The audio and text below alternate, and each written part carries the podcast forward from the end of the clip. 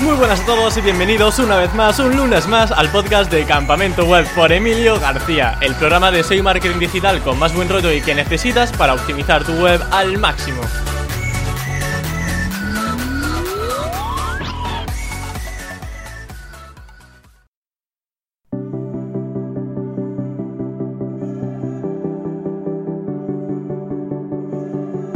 No sé cuántas veces habré dicho esto ya, pero aquello que no se mide no se puede mejorar. Y no solamente eso, sino que donde hay datos sobran opiniones. El episodio de hoy va a tener un enfoque muy analítico, y es que aprenderemos qué herramientas debemos usar para analizar métricas de nuestra web, y sobre todo cuáles son esas métricas y secciones que más nos deben preocupar. Para ello nos visita Alex Serrano, consultor SEO, podcaster en SEO desde cero, donde por cierto fui de invitado, y profesor en Aula CM. También destacar que fue profesor en la comunidad SEO de Cuandos, donde encontraréis una masterclass suya fantástica. Así que dicho esto, podéis encontrarlo en alexserrano.es y en su cuenta de Twitter, Alex Serramar. Y ahora sí, sin más dilación, doy paso a Alex Serrano. Muy buenas, Alex, ¿qué tal estás? ¿Qué tal, Emilio? Muy bien. Eh, un placer estar aquí, joder, ya, ya, sabes. Te escucho y te sigo desde hace muchísimo tiempo y, cuando me dijiste, oye, ¿te vienes a campamento web? Pues cuándo y cómo. O sea, fácil, fácil. Que de hecho yo pasé por tu podcast de SEO desde cero y bueno, pues ahora es el turno de que tú pases por aquí también por Campamento Web. Y bueno, eres muy fan de la analítica web, ¿no? Por lo que me comentas y sobre todo por lo que puedo ver en tu perfil nada más investigarte, que tocas mucho analytics, data studio y todas esas cosillas, ¿no?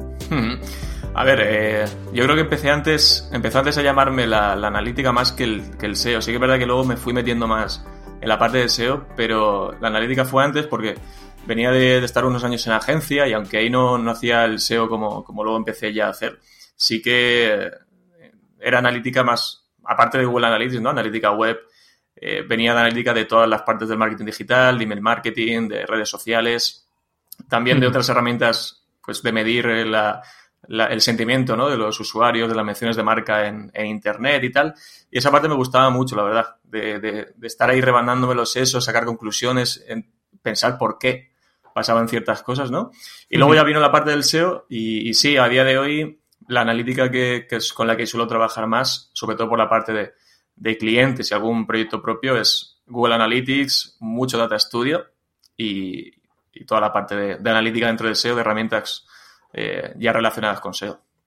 Oye, qué curioso lo que comentas del tema de la reputación y del sentimiento de marca, ¿no? ¿Podría ahondar un poco más sobre cómo eran estos análisis y si ve alguna relación con el posicionamiento?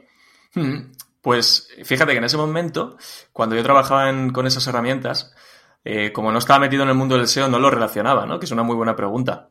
Eh, eran herramientas que te medían un poco el sentimiento de todas las menciones que había en Internet, desde apariciones en medios, comentarios en webs, eh, tweets, eh, tweets, comentarios en Facebook, en todos los sitios de Internet y digo, intentaba valorar si esas, a veces con más o menos era cierto, ¿no?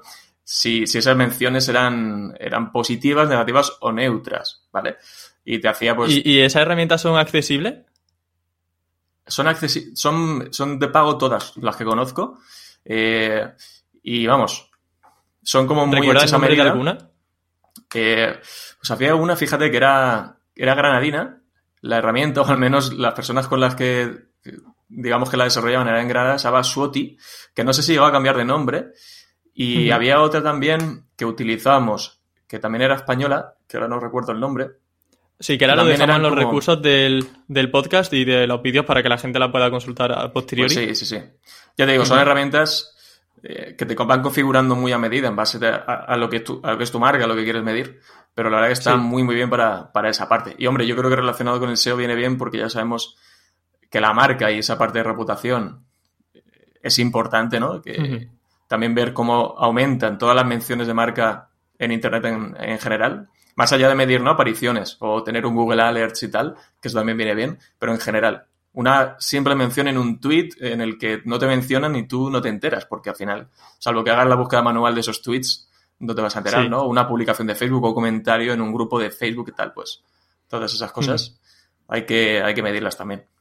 Recuerdo que el mes pasado hubo un debate en Twitter sobre los links inferidos, en los que, bueno, eh, comentaba Rand Fishkin, me parecía que era, eh, sobre una patente que, en la que Google, pues eso, podía medir la cantidad de veces que se había mencionado una marca, aunque no hubiese un enlace directo hacia esa marca. Quizá incluso, pues, el futuro del link building vaya a eso, no tanto a un enlace con la URL como conocemos, sino a menciones de marca y que, Google pueda entender el contexto de si están hablando bien o si están hablando mal de esa marca. Sí, estuve siguiendo el, hilo y sí que, a ver, tiene sentido, ¿no? Que podría ser el, futuro de, del link building. Porque al mm. final, yo no sé tú, pero a mí me da la sensación de que cada vez se ponen menos enlaces. Cuestan, de forma natural, ¿eh? me refiero. Sí. Cuesta más, y, yo incluso a veces como que ya lo tengo interiorizado y lo hago sin querer, ¿no? Genero, escribo artículos y tal, y me cuesta mucho más enlazar externamente. Antes eh, me forzaba más a enlazar externamente. Y yo creo que en general nos pasa, sobre todo los que estamos eh, un poco metidos en este sector. Y yo creo que sí, porque además eh, tiene, todo el sentido del mundo que las menciones de marca, aunque no lleven enlace, tengan cierta repercusión, porque al final, si se te menciona mucho y bien en sitios con cierta autoridad, es que tu marca está siendo relevante.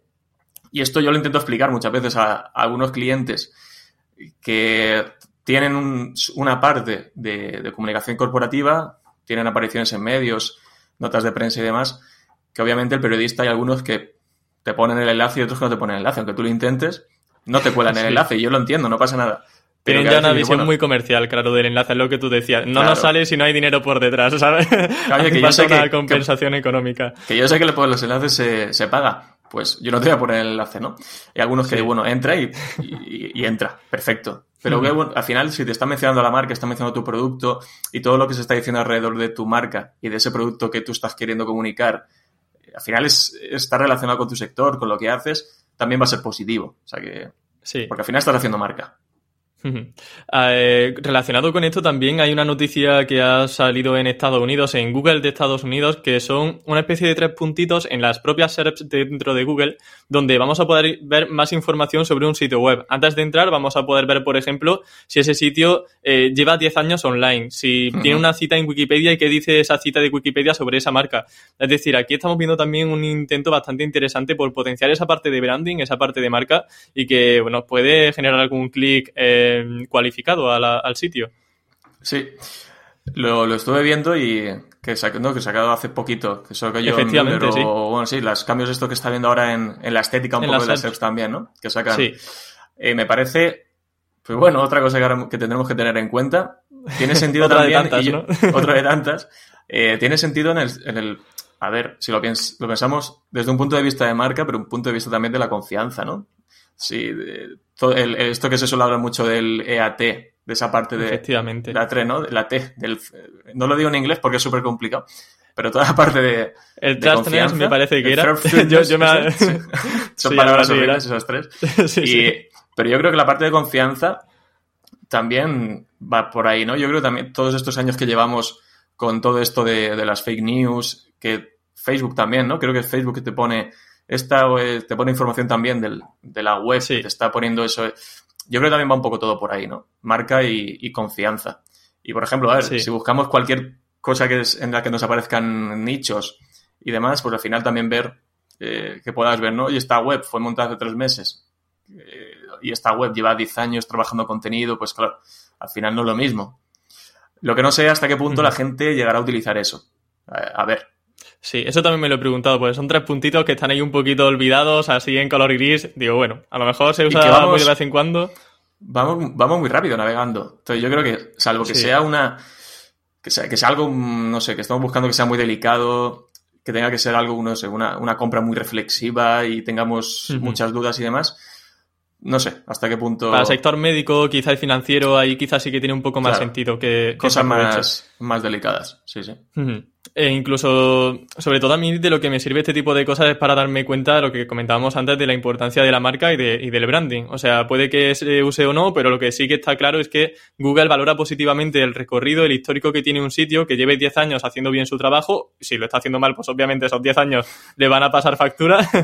y, y, eso, pues que tenga buenas menciones en Wikipedia, que, que tenga buenas opiniones, que tenga el HTTPS, que también en esa sección nueva se va a poner si sitios web es seguro. Es decir, va todo, como bien decía, muy ligado a esa confianza y que al final pues va, a haber eh, muy beneficiado ese, ese factor en Google. en los rankings. De hecho, el otro día en el, en el hilo este que se hizo de cuando sacaron este este nuevo, esta nueva funcionalidad. Alguien preguntaba, no me acuerdo si era español o, había un tuit en la respuesta que decía, ¿podíais poner también las Core Web Vitals ahí dentro, ¿no? Como, este sitio al que vas a entrar tiene las Core Web Vitals a tope o muy mal, ¿no? Pero bueno, yo qué sé. Al final las Core Web Vitals, esos indicadores los vamos a conocer sobre todo en, en el sector. Una persona, si entra mi padre a navegar eso, le pone las Core Web Vitals, está en verde todo, porque verde, verde, parece que está bien, ¿no? Ya está. Mientras vaya la web rápida y vaya cargando rápido, ya le basta, no necesitan saber la Otra cosa es que, que quizás ocurra como con AMP, quizás, ¿no? Que, a lo mejor tú ves o relacionas ya el simbolito de AMP, que es el rayo, con que esa web en móvil va a cargar rápido. Pues a lo mejor existe una relación que tu cerebro ya lo identifica y, te gusta más. O el candadito verde, dice, mira, este sitio web es. seguro. Cosas así visuales. Efectivamente. Y Alex, bueno, cuando hablamos de la importancia de la analítica, eh, tampoco podemos caer, creo yo, en el error de empezar a medir absolutamente todo. ¿Estás de acuerdo con esto? Estoy súper de acuerdo. A ver, eh, nos suele pasar, ¿eh? que a veces, sobre todo con herramientas tipo Analytics, que al final, aunque no son difíciles, tienen un montón de informes, un montón de, niveles y cositas a las que podemos acceder, un montón de métricas y un montón de dimensiones. Y al final tenemos que ser muy selectivos con lo que queremos medir. Está claro que en ciertos momentos y para cosas concretas sí que podríamos necesitar entrar a Analytics y estar mucho rato buceando y, curioseando, ¿no? Que de vez en cuando también viene bien porque nos damos cuenta de, cosas que quizás no nos habíamos planteado. Pero lo que tenemos que tener claro es, en base a lo que queremos conseguir con ese proyecto, con esa web, eh, en función de los canales que estamos utilizando y las estrategias, lo que necesitamos medir. Oye, ¿cómo voy a saber que este canal me está funcionando bien? Pues a nivel de visitas, a nivel de usuarios, usuarios nuevos, eh, tiempo de permanencia, la conversión en base a lo que yo considero una conversión, ¿no? que sean conversiones transaccionales o no transaccionales. Ir al grano, es decir, establecer muy bien lo que a mí me vas todos los meses, todas las semanas o cada cierto tiempo a decir si ese proyecto está yendo bien o no está yendo bien. Y ahora vamos a ir a una parte de herramientas, ¿vale? Porque eh, también me gusta mucho que la gente tenga ese surtido. Antes te preguntaba de herramientas por tema del sentimiento de marca. Vamos a ir ahora a herramientas eh, enfocadas, como bien comentamos, el tema principal de este podcast y de este vídeo, que va a ser la analítica. Entonces, por ejemplo, para analizar las visitas o los embudos dentro de tu sitio web, ¿cuáles son las herramientas o la herramienta que utilizas en mayor medida? Eh, Google Analytics al final. Para todo Esta era sencilla. Aquí yo creo que nadie se lleva una sorpresa. Eso es. A ver, ya sabemos que hay otras herramientas muy similares, incluso que hay gente que le gusta más, ¿no? Tipo Adobe Analytics o, o ya antes Métrica, que también está muy bien. Pero al final yo creo que, como pasa con, mucho, con muchas otras cosas, eh, nos quedamos en el ecosistema de Google, nos sentimos cómodos y, y, al final es un poco lo que ocurre, ¿no? Pues tiramos de, Google, de otra herramienta de Google, de qué tal, y al final todos quedamos en Google. Y bueno, eh, Google Analytics para analítica web, conversiones, embudos, Google Analytics, sí. Genial. ¿Y para visualización de datos? Data Studio, ¿eh? Ahí está, eso también un poquito no salir del ecosistema de, Google. seguimos con Google, ¿eh? Vaya monopolio. Hace, hace unos años sí que, no, claro, Google Data Studio es, es relativamente relativamente nueva, tendrá 3-4 años. Eh, sí que es verdad que al principio yo tiraba mucho más de, la parte de informes personalizados de Google Analytics, pero en el momento que surgió Data Studio, al final es que te, digamos que te, sincroniza, o sea, te sincroniza no, eh, te permite, por un lado, la parte de elegir tú muy bien o hacerte un informe a la carta, ¿no? Con las métricas, con las dimensiones, exactamente con lo que quieres ver para no perder tiempo. Y además te permite también tener un informe que puede ser presentable a un cliente. Un informe personalizado de Analytics, si lo das a un cliente, te lo tira a la cara. Un informe de Data Studio, lo pones bonito, que se entienda, que una persona que no tiene ni idea de analítica web vea esos datos y de forma rápida sabe si el proyecto está yendo bien o te tiene que despedir, ¿vale? O, o qué está pasando y ya está. ¿Vale? De hecho, en Data Studio hay una cosa que está muy bien, porque siempre tenemos la duda, ¿no? Nosotros perdemos tiempo en hacer informes, en esto y lo otro, en ponerlos bonitos, y se lo damos al cliente. Y muchas veces tenemos la duda de si el cliente realmente ve ese informe o, pasa, o no, que a mí como me entra en venta yo bien. Si ese informe realmente lo está viendo, lo está analizando, o, qué está pasando, ¿no? O cuánto tiempo lo está viendo. Y eso en Data Studio lo podemos hacer. Si el informe que le compartimos a un cliente es un informe de Data Studio, es decir, con la URL de Data Studio, nosotros el informe de Data Studio lo podemos eh, medir con nuestro Analytics. Le ponemos el UA de, de nuestra propiedad de, Google Analytics. Y en Google Analytics las visitas a ese informe van a aparecer como si fuera una página más de nuestra web. Y podemos saber cuánto lo han visitado, cuándo y cuánto tiempo están. Oye, pues muy buen tip, ¿eh? Para ver si nuestros clientes hacen bien su trabajo y realmente ven lo que les mandamos. Oye, ¿te estás leyendo el informe que te mando todos los meses? No, pues... pues ese, tiempo que te dedico ahí, ¿qué pasa, no? Pues, a ver, habrá que que obviamente tengan más tiempo y menos tiempo, ¿no? O que, no, no, a mí, déjate de líos, hacemos una videollamada rápida, me explicas lo que ha pasado y ya está. Al final yo creo que es adaptarse un poco a, a las necesidades y el conocimiento de cada cliente también. Es curioso porque en un podcast reciente con Álvaro y con Sergio de, de hablando de SEO local, eh, comentaban justo eso, que ellos enviaban informes de Google My Business a sus clientes, pero que realmente lo que veían eran en la ficha de Google My Business mismamente si recibían llamadas, si recibían clics a la página web, pero que realmente tampoco que, que se metiesen mucho en esos informes. eso es. Al final lo, tú lo, yo creo que también el cliente lo va viendo día a día, ¿no? Oye, es que este mes de repente es que no me llama nadie. O no me entran, no me entran clientes ellos usan ya sus propios KPIs para ver si va bien o si va mal. Pero hombre, claro, tú, tú tienes que, apoyarte ¿no? en eso para, justificar o, oye, mira, esto que estamos haciendo está funcionando, vamos a tirar por aquí. O encuentras oportunidades nuevas y se las comentas al cliente. También para que haya un contexto y haya una base en la que apoyarse. Totalmente. Y vamos ahora con herramientas para monitorizar posiciones, ¿vale? Por ejemplo, pues para ver las posiciones que tiene un sitio web de normal, o sea, en su recorrido normal, o si por ejemplo hacemos una migración y decimos, vamos a ver si no le hemos liado mucho y de repente bajamos 40 posiciones. sí, sí, sí. Pues a ver, utilizo varias. Depende del proyecto, ¿vale? Utilizo muchos hembras. Es decir, toda parte de creación de creas el proyecto, meter las, las keywords a monitorizar. Y para proyectos quizás más pequeños, sobre todo a nivel local, que tengan más SEO local, utilizo KW bueno, no KW Finder, sino la, dentro de la suite de Mangools, que es donde está KW Finders, el Share Watcher, que, que bueno, ya sabemos que nos permite saber o, hacer un traqueo de posiciones también por ciudades, por provincias, por comunidades. Y eso está muy bien, porque al final sí que te permite, para proyectos que son más a nivel local, que no me interesa cómo está posicionado a nivel general, medirlo mucho más al dedillo. Y la verdad que, que la de Share Watcher lo que es la suite de Mangools, aunque lleva bastante tiempo, ¿no? Y yo creo que mucha gente la conoce. Eh, no se le suele dar tanta bola. A mí es una herramienta que la verdad me da muy buenos resultados. Las posiciones más o menos las suele, las suele clavar, eh, con salvedades, ¿no? Obviamente. Y me parece una herramienta que es súper fácil de utilizar. La interfaz es muy amigable. Y sobre todo gente que está empezando y demás, suele, digamos que esa, esa barrera de entrada suele ser muy, muy, muy pequeña.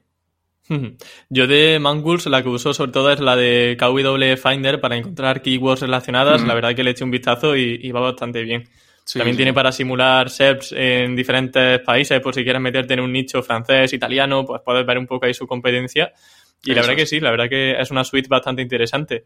Continuamos ahora con herramientas para eh, temas de email marketing, para gestionar nuestras newsletters, ver tasas de apertura. ¿Cuál es la herramienta que sueles utilizar? Pues yo para las casi siempre he venido utilizando MailChimp, sí que cada vez, sobre todo en eh, los últimos años, eh, en la época de agencia y demás. Luego también he utilizado MailRelay, ¿vale? Y la verdad que no he utilizado más, sé que, bueno, a nivel personal y a nivel de proyecto no he utilizado más porque la parte de email marketing es una parte que tengo un poco abandonada, o no sé si sabría decirte si abandonada o es que no termino de conectar bien con, con el email marketing. Estoy, estoy suscrito a un montón de newsletters, estoy en varios embudos de estos que todos los días te envían correos y me parecen, o sea, si estoy suscrito es porque casi siempre me los leo, me parecen muy buenos, pero no me he metido yo en esa parte tanto, pero ya te digo, eh, de herramientas sobre todo MailChimp y MailRelay son las que más... Yo uso MailRelay, además si alguien quiere empezar, eh, que tiene una base de datos gratuita bastante grande, o sea, puedes tener muchísimos suscriptores sin pagar casi nada. O sea, que está bastante y en español y son, y son de España. ¿no? Está donde Así que hmm. perfecto. Y luego para tema de A-B testing, em, bueno, lo primero, para la gente que no sepa lo que es A-B testing, es simplemente, eh, por ejemplo, hacer un cambio en una web, como podría ser un cambio de color en un botón de compra, para ver cuál es ese color que funciona mejor. Y le ponemos hmm. a un porcentaje de gente un color y a otro porcentaje de gente el otro color para ver cuál funciona mejor. Para este tipo de A-B testing, ¿qué herramientas suele utilizar? Pues por no salirnos del mundo Google. Continuamos a... Google Optimize que también lleva unos años. Google Optimize antes se llamaba de otra forma, hace un montón de años, ¿no? Fue cambiando y, hace unos años lanzaron ya con todo este, toda esta nueva este nuevo ecosistema, Data Studio y tal, eh, sacaron Google Optimize, que la verdad es una herramienta que para hacerte saber es bastante accesible, incluso para gente que no tiene demasiados conocimientos, porque como la conectas con Google Analytics y al final en Google Analytics vas a tener tus, tus objetivos configurados, ¿no? Las conversiones o, eventos, y lo conectas con Tag Manager de forma que, que el momento que estás, que controlas esas tres herramientas, hacerte sabe con, con Optimize es muy sencillo. Genial, pues vamos a continuar ahora en el ecosistema Google para no salirnos mucho de la raya en la entrevista. Eh, yo creo que Google ya debería hasta pagarnos un poquito por mencionar tanto sus herramientas, creo yo. Sí, en lugar de robarnos, que nos pague un poco, ¿no? Sí, sí. Quería saber qué métricas principales sueles analizar en Google Analytics. Hemos comentado muchas herramientas, pero yo creo que Analytics es la que prácticamente todos los oyentes van a tenerla disponible. Y bueno, como bien comentas, es una plataforma que ofrece infinidad de métricas, pero ¿con cuáles te quedas normalmente a la hora de evaluar un proyecto?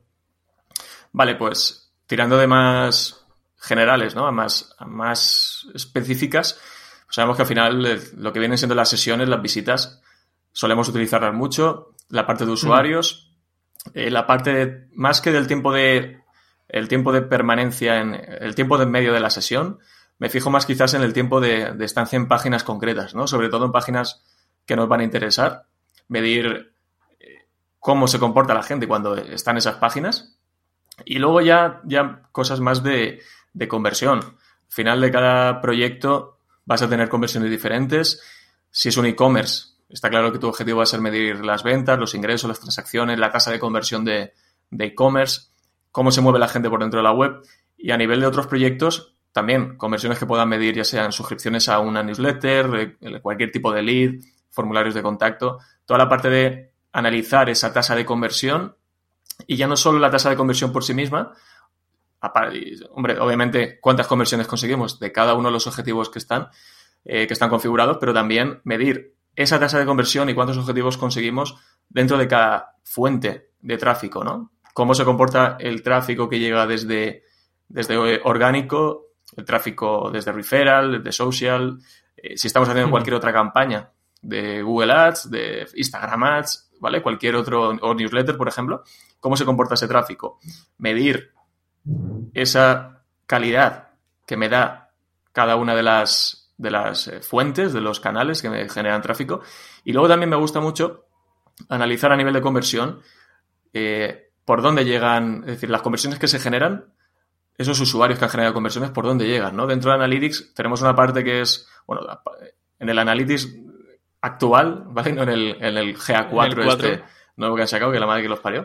Eh, vamos a ponernos todos, ¿no? A, actualizarnos a, GA4, pero bueno, en la parte del informe de comportamiento de Analytics, el de toda la vida, ahí tenemos todo lo que, todas las páginas que generan ese tráfico, las páginas que son más visitadas por páginas vistas, ¿no? Y, dentro de, de, eso es muy interesante ver cuáles son las páginas por las que entran los usuarios a la web.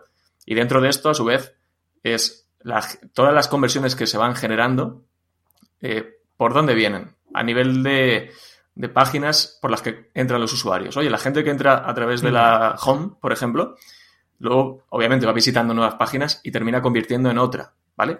Esto nos puede venir muy bien, a veces incluso para descubrir si tenemos un post muy bien posicionado, muy, muy bien trabajado el contenido, y dice, bueno, yo es que este post no lo tengo obviamente para una, no, tengo, no lo tengo para un objetivo transaccional. No, espero que la gente convierta con esto, pero a lo mejor el post gusta tanto a esa persona que esa persona dice, hostia, pues quiero contactar con, con, la persona que ha escrito esto porque quiero pedirle consejo, quiero pedirle presupuesto o lo que sea, ¿no? Y al final ves que la gente que ha llegado a un determinado post luego navega a la página de contacto y desde la página de contacto ya te, te escribe, te pide presupuesto o lo que sea. Muy interesante todo lo que comenta. Vamos a ponernos en la piel de una persona que dice, jo, me encanta lo que está diciendo Alex, pero es que no sé cómo hacerlo.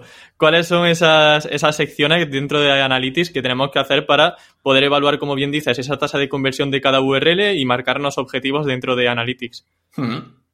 Pues a ver, tenemos la parte de, objetivos, la parte de, de conversiones que podemos crear en Analytics, que tenemos dentro de la, dentro de la parte de administración a nivel de vista, ¿vale? Está la cuenta propiedad vista, podemos crear, hay una serie de objetivos por vista. Nos dejan 20 por vista, ¿vale?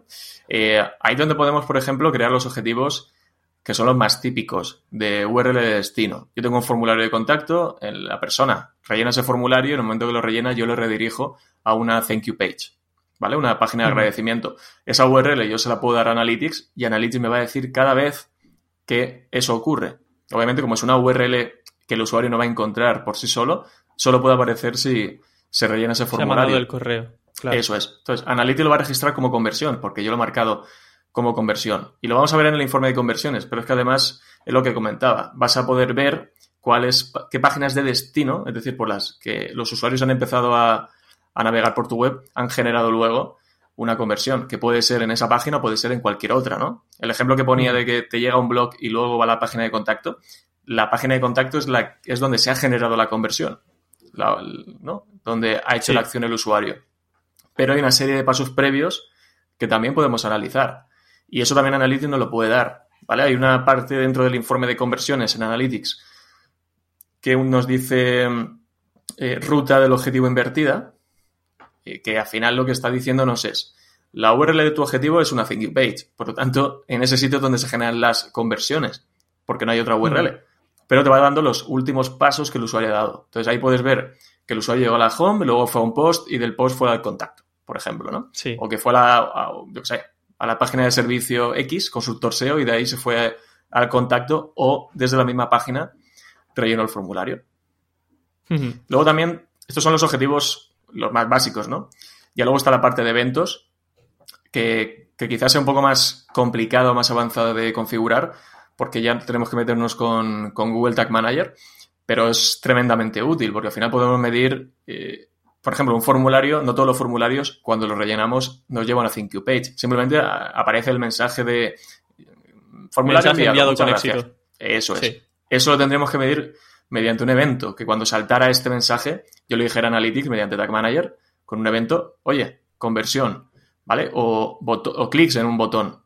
Pasaron algunas... Un botón de comprar a un carrito de compra, ¿no? A la, Eso al checkout. O, por ejemplo, una, un botón de llamada, de llamada telefónica que tengas en la web. Oye, que solo aparece en móvil y tiene el típico tel, dos puntos, ¿no? Que le das y te llama, te sale la aplicación de llamar. Eso también lo podemos medir. Al menos el clic en ese botón lo podemos medir con Contact Manager. Reproducción de vídeos en una web, descargas, eh, un PDF, eh, scrolls, todo eso se puede llegar a medir. Prácticamente con, eventos, hay algunos más complicados, se puede llegar a medir prácticamente todo.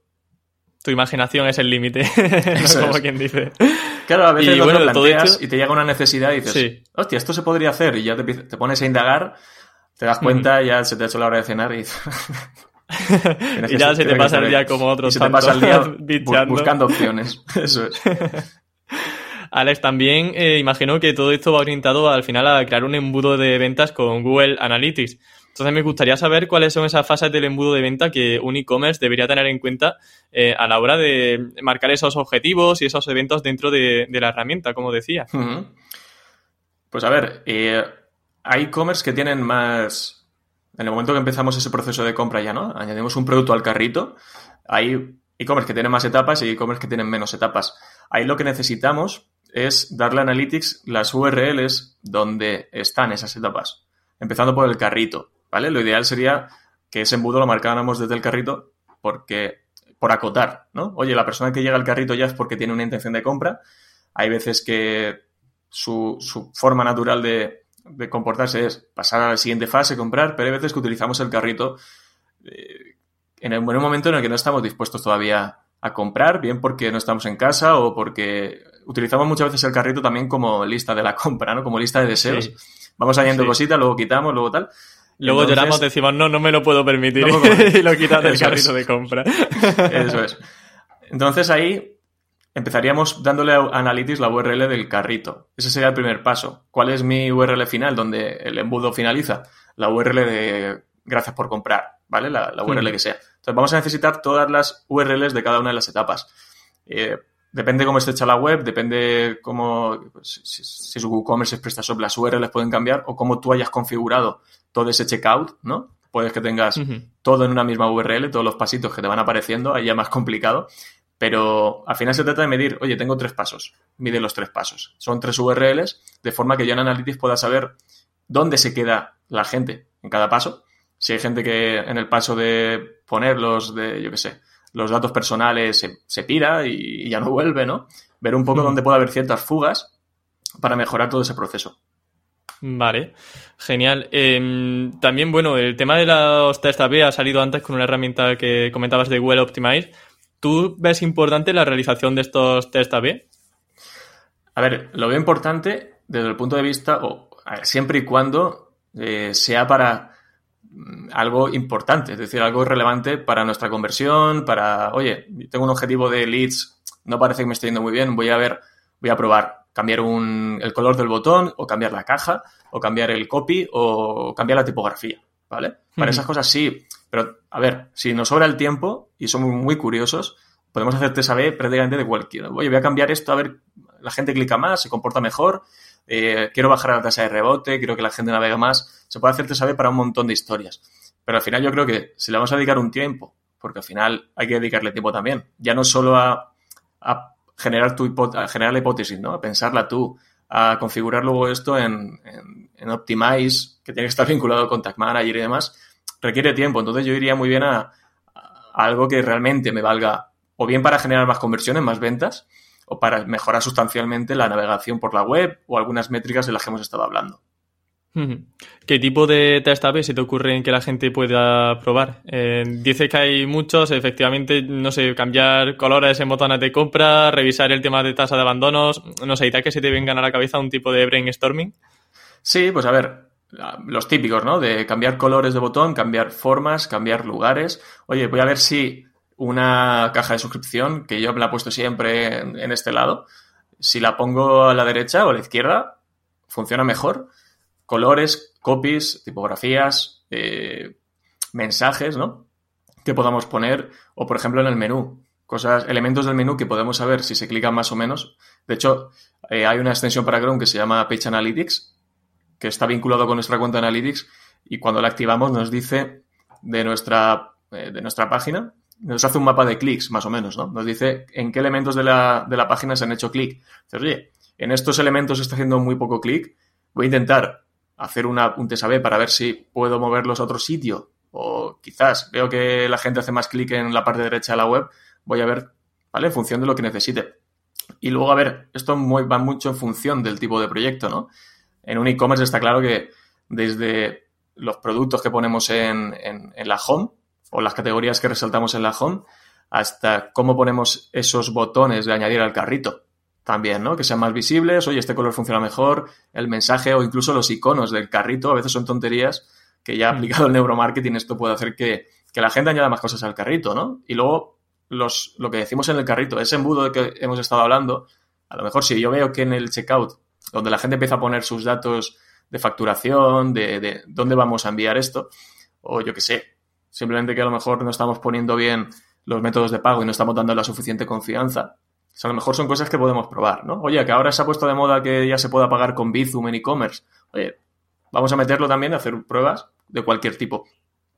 Y llevado al mundo nichos ya, pues, está claro que si controlamos un poco el tema de los eventos, podemos hacerte saber de que eh, un nicho de afiliación de Amazon, qué tipo de caja o qué tipo de botón de los que podamos poner con, cualquier plugin de, afiliación de Amazon, funciona mejor. ¿No? Si pongo una caja más pequeña, más grande, el botón poniendo el precio o no poniendo el precio, o con el logo de Amazon, sin el logo de Amazon, con este color, con este tamaño, al final, pero yo te digo, al fin, yo creo que tienen que ser pruebas que realmente a mí, tanto la hipótesis como los resultados, me diga, hostia, esto va a tener una, una mejora sustancial en, en la web.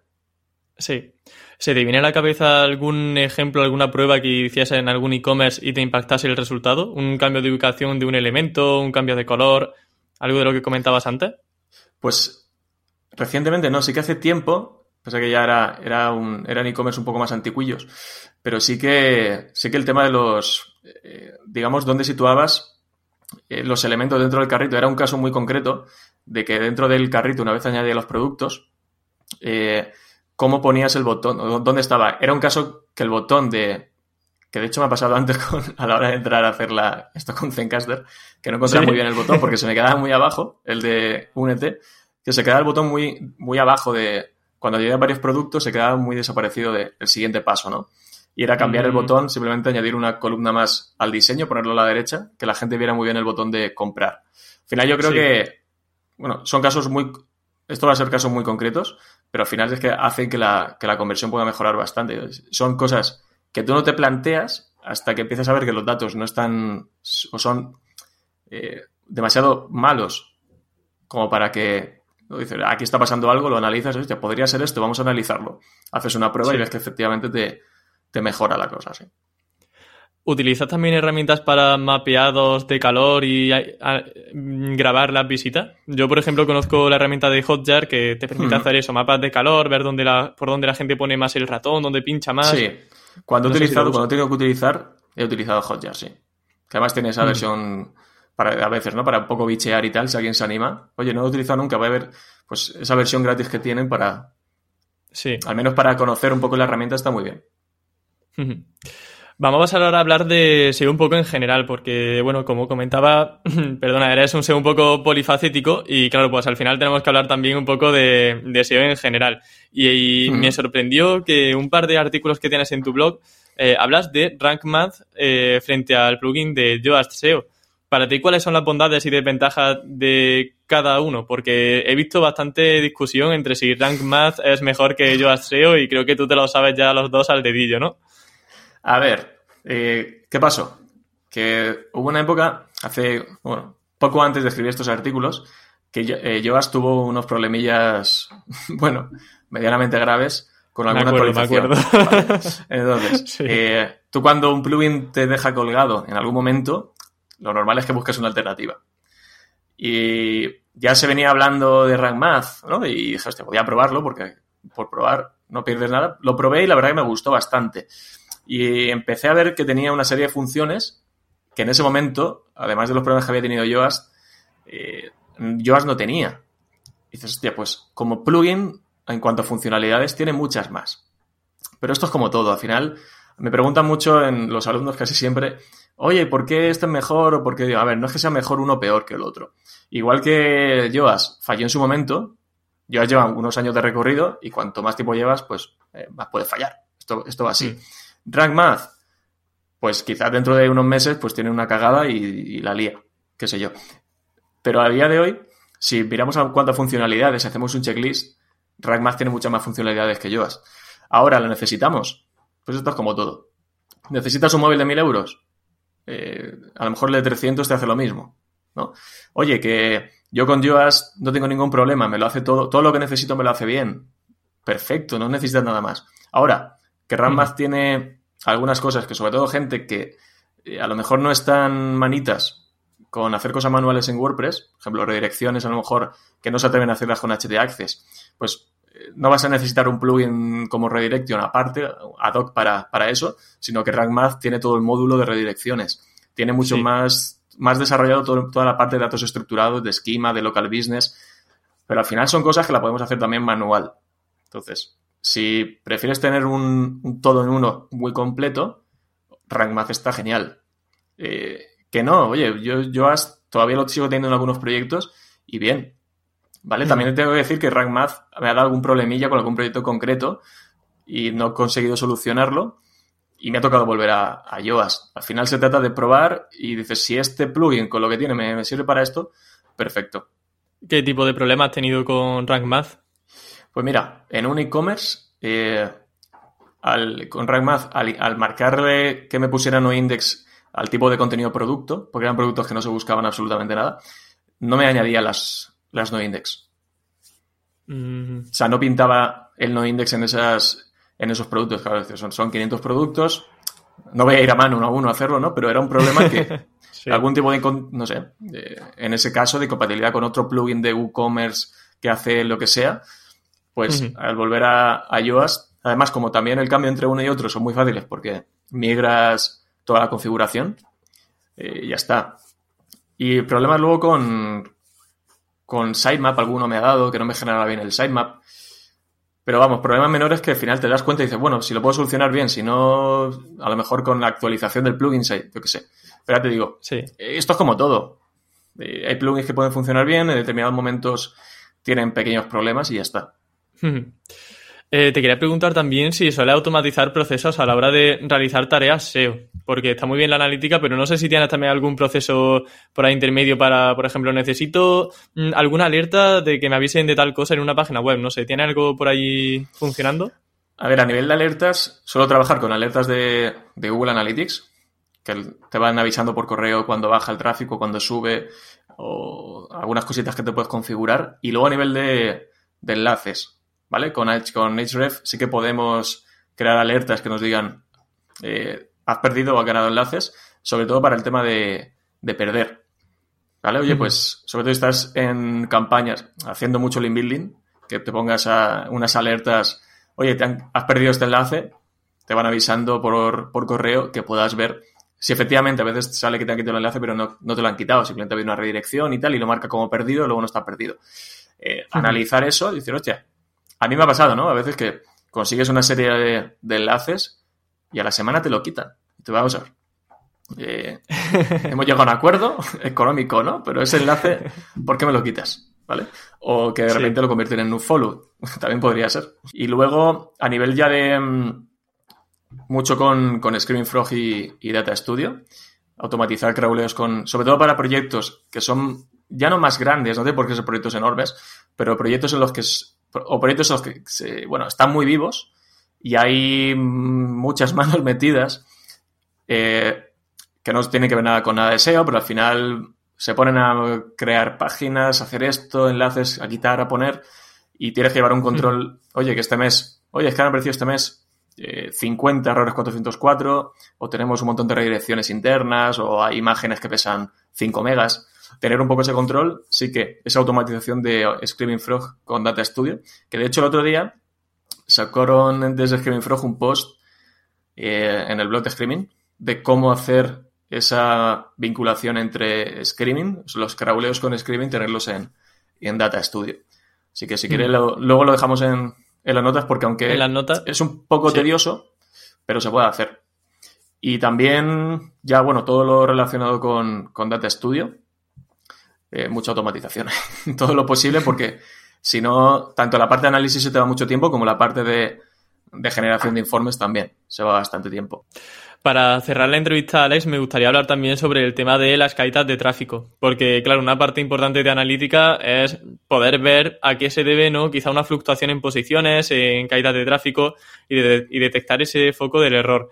Cuando te encuentras un proyecto que tiene una caída en cuanto a tráfico, ¿qué sueles analizar? Yo, por siquiera por romper un poco el hielo, puedo comentar que veamos primero que ese tráfico es orgánico, que veamos que realmente lo que estamos perdiendo viene de Google y no de redes sociales o de cualquier otra, otra vía. Eso es. Esa es muy buena porque al final dice, hemos perdido tráfico, pero si el cliente o el proyecto tienen un montón de, acciones ¿no? dentro de la estrategia. Hoy estamos haciendo ads, estamos haciendo esto lo otro, va reduciéndose el tráfico por un sitio, analizar el que nos interesa a nosotros, que es el, que es el orgánico. Aquí, mira, eh, me ha pasado en. Me pasó el año pasado en un proyecto que esto fue muy llamativo. Que el proyecto en un momento dado pasó del una página pasó de segunda posición a primera, pero esa primera era un fragmento destacado que ocupaba bastante espacio además. Y en el momento que pasó, eh, el tráfico de la web subió mogollón, porque era un post con mucho volumen de tráfico. Estuvo como un mes y pico en, en ese fragmento destacado, ya sabes, con sus oscilaciones, pero bastante estable. Y de un día para otro pasado ese mes y pico, pasó de la posición 1 a la 2, algún día a la 3, pero simplemente con ese cambio de estar en un fragmento destacado o no, el tráfico bajó no, de solo esa página, sino de toda la web un 50%, porque había una dependencia muy gorda de este post. Entonces, mm. tú ves ese bajón y te saltan todas las alarmas. Dice, ¿qué está pasando? Penalización, porque además era un cambio muy brusco. ¿Qué ha pasado con la web en general? Te pones a mirar en Analytics o en Search Console comparativamente estos días con estos días y vas viendo qué páginas son las que han perdido y qué páginas son las que han ganado o qué, en qué keywords has perdido posiciones y en qué keywords has ganado. Y de esa forma intentas ver, oye, es que he perdido, he pasado de la posición 1 a la 2 en esta keyword. Y, pero claro, tú solo con eso tampoco tienes la certeza de que, ah, pues ha sido por esa keyword, porque es un cambio muy brusco, ¿no? en tráfico. Pero te pones a analizar el tráfico por página en, Analytics de una semana a otra y ves que hay un cambio brutal sobre todo en una URL. Y empiezas a, empiezas a indagar, te vas a SEMrush o Href o cualquier herramienta que te dice qué módulos aparecen para esa, qué tipo de, ¿no? de resultados aparecen para esa keyword y ves ya que hay fragmentos destacados, que ahora hay uno y simplemente, y eso se ve muy rápido. Si te fijas en, el informe de rendimiento de Search Console, ves esa keyword que tiene, pones la, línea de CTR y la línea de impresiones y la línea de posición media, ¿no? O posición media y CTR. Ves que baja de la 1 a la 2 y el CTR pasa de un 40% eh, a un 10%. Pues ahí está, ¿no? Y luego ya con temas de, de cambios muy bruscos en, posiciones, eh, que, pierdas, que pierdas keywords, que ganes keywords, ir analizando, oye, tengo una keyword que me ha mejorado dos posiciones, pero que justo esa keyword tiene un volumen, un volumen de búsqueda, que eso va a hacer que tengas una incidencia muy, muy grande en tu, en tu tráfico real, ¿no? Creo que es importantísimo analizar en estos casos, y tanto cuando ganamos como perdemos, eh, los datos que nos dan herramientas que nos dan estimados, como puede ser Semrush, Ref o, o la que sea, a lo que realmente tenemos en Analytics. Porque a veces que vemos que subimos las keywords que tenemos en top 3 o el tráfico estimado, ¿no? Porque hemos eh, rankeado mucho mejor para una keyword que tiene mucho volumen de búsqueda, pero a lo mejor eso luego en Analytics no se refleja tal cual. Esa mejora de posición o esa keyword para la que hemos aparecido no está dándonos realmente tráfico eh, o un tráfico que debería llegarnos, ¿no? Por, ese, por esa mejora y al revés, cuando perdemos. Sí, hay incluso URLs que a lo mejor posicionan para una keyword que parece que tienen solamente 200 eh, búsquedas mensuales y de repente ves que hay una de tus principales URLs dentro de Analytics. Aquí creo que es importante diferenciar también em, lo que serían las páginas de destino y las páginas de salida dentro de Analytics. ¿Cuál es la diferencia entre estas dos secciones? Bien, en páginas de destino, Analytics nos está diciendo por dónde empieza a navegar el usuario en nuestra web, a dónde llega, ¿no? Claro, o sea, sería como esa primera visita dentro de Google, ¿no? Es decir, mm, ¿dónde nos ha encontrado esa persona? ¿Mediante qué artículo han accedido? Eso es. La página de entrada, ¿vale? Y luego la página de, las páginas de salida son las últimas que han visto antes de abandonar la web. Suele pasar en Analytics, sobre todo en, las principales páginas, que son las que más suelen eh, traer tráfico, que suelen coincidir, que son las páginas de entrada y las páginas de salida, porque son páginas, y sobre todo pasa en, orgánico, pasa mucho en contenido informacional, porque alguien que busca una determinada keyword informacional llega a un post en, eh, a través de Google, esa persona quiere leerse ese post, quiere resolver la duda que tiene en ese momento. Seguramente si le ponemos enlaces internos, llamadas a la acción, conseguimos que siga navegando por la web. Pero no es su principal objetivo. Su principal objetivo es resolver esa duda. a lo mejor esa persona ha estado cinco minutos, se va súper contento, satisfecho, pero no tiene por qué seguir navegando más páginas. Entonces, cierra nuestra web y por lo tanto la página de destino y la página de salida son la misma. Claro, o sea que no nos asustemos, que ese porcentaje de rebote no tan temido que tampoco tiene por qué ser algo negativo. Que una persona si tiene la información que quiere, pues es que lo normal es que salga de la web una vez tiene ya esa información. Claro, a ver, si es que la tasa de rebote, Emilio, es siempre ha estado muy entredicho porque tiene, eh, su definición ya sabemos cuál es. O sea, es usuarios que solo han visto una página, que no han interactuado con más páginas. Eh, al mm. final, si tu objetivo es que el usuario llegue a esa URL, la lea, se vaya satisfecho y para eso necesita un minuto, cinco o diez, eso es lo que realmente es importante. De hecho, en el Analytics nuevo, en el GA4, la tasa de rebote, digamos que desaparece. Sí. Ya no está como tal, ¿no? Tenemos la tasa de interacción, que es lo contrario. Pero tiene un poco más, tiene más sentido, porque al final, y de hecho Analytics 4 de forma automática te mide algunos eventos, ¿no? Como el, puede ser el scroll o clics en vídeos, si están embebidos desde YouTube de alguna forma. Y eso sí que tiene un poco más de sentido, ¿vale? Pero al final hay que relativizar. Oye, ¿la gente pasa tiempo en esta página? Sí. Pues seguramente es que, es que sí que esté sirviendo. O al menos estoy rankeando de una forma correcta, con un contenido correcto para esa keyword, ¿no? Totalmente. Bueno, Alex, pues la entrevista termina aquí. Agradecerte muchísimo que te hayas pasado por Campamento Web. Eh, yo la verdad que he aprendido bastante contigo y me lo he pasado genial, así que espero que por tu parte pues también hayas pasado aquí un rato agradable en Campamento Web. Totalmente. Ya digo, muchas gracias a ti, Emilio. Eh, se me ha pasado rapidísimo. Y espero que, bueno, que todo lo que hemos contado... Una hora, ¿eh? Parece mentira. Hostia, pues fíjate. Hablando de, de analítica y SEO, pues pueda ser, puede ser útil. Genial, pues muchísimas gracias, Alex. A ver si nos vemos prontito en algún evento o lo que sea, que ya pues sí, a ver el, el coronavirus está haciendo largo, ¿eh? bueno, pues muchas gracias, Alex. Nos vemos. Nada, un abrazo, tío. Chao. Un abrazo. Adiós.